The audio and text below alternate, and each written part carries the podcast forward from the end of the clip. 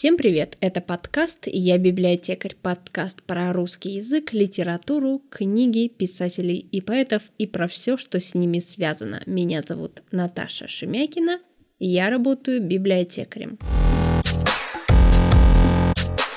В X веке в сочинениях византийского императора впервые встречается слово «Россия», страна росов. Слово быстро вошло в обиход и уже в конце 14-го, начале 15 века попало в русский язык. И вот уже в 15 веке слова «Русь» и «Россия» с одной «с» употребляются на равных. В документах 17 века «Россия» встречается чаще и пишется через удвоенное «с». При Иване Грозном Московское княжество именуется Русским царством, а при Петре I появляется Российская империя. А вы не задумывались, как наша страна называется в других языках? Мне вот, например, очень нравится, как называется Россия по-испански. Русия. А мы с вами давайте разберемся, как еще называют нашу страну в других языках.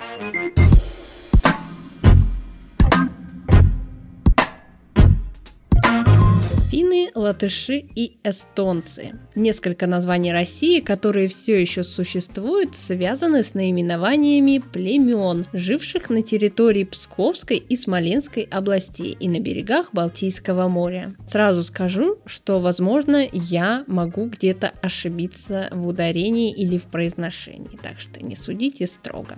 Например, финская Веная. Веная есть гипотеза, что финские предки контактировали с племенами венедов, которые жили с ними по соседству. Венедов считают предками славян, а некоторые ученые полагают, что название Вятичей напрямую отсылает к венедам. Римский историк Тацит писал, что Венеды обитают между рекой Висла и территориями Эстиев, это люди, жившие на побережье Балтийского моря. А вот шведов Финны называют Руотси. В Эстонии Россия называется Венема. А в латышском языке название России восходит уже к Кривичам – Криевия. Кривичи были одним из крупнейших восточнославянских племен. И еще позже кривичи стали жить и на территории нынешней Белоруссии.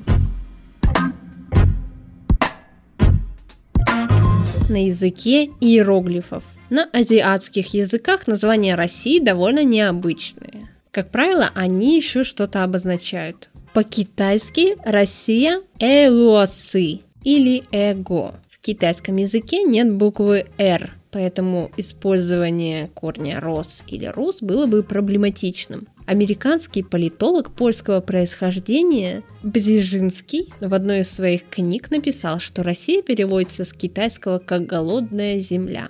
Но это не совсем так, а если читать название, придавая ему смысл, то Россия больше переводится как «страна внезапностей, неожиданностей». Лингвисты считают, что от китайского названия произошло и вьетнамское обозначение России.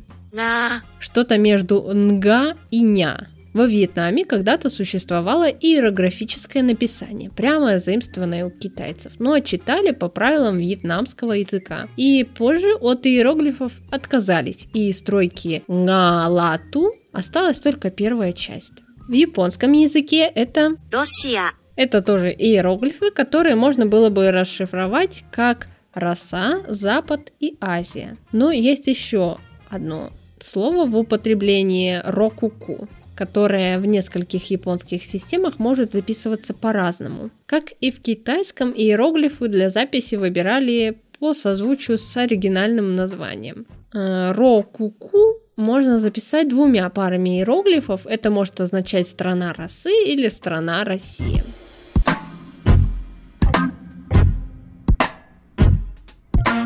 венгерский и монгольский. На венгерском языке слово «Россия» Оросорзак, то есть русский и государство. Это сочетание похоже на монгольское Оросулс. Есть мнение, что из монгольского названия России заимствовали китайцы. И Элоусы – это измененное Орос. Кстати, тут вот этот есть корень опять Рос. В Монголии есть еще название Оросин Холбониус – это страна Российская Федерация.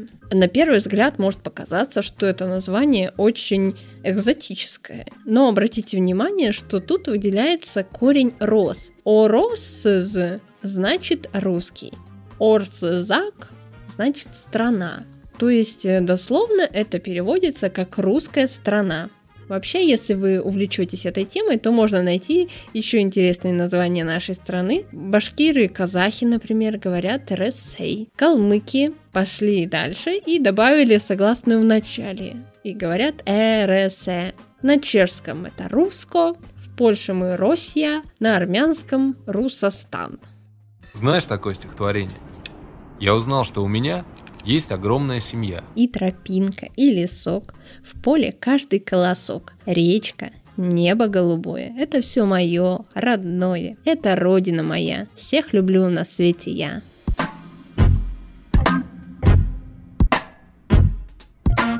Надеюсь, этот выпуск был интересным, но коротеньким. Это был подкаст «Я библиотекарь». Подписывайтесь на нас и до встречи в следующем выпуске.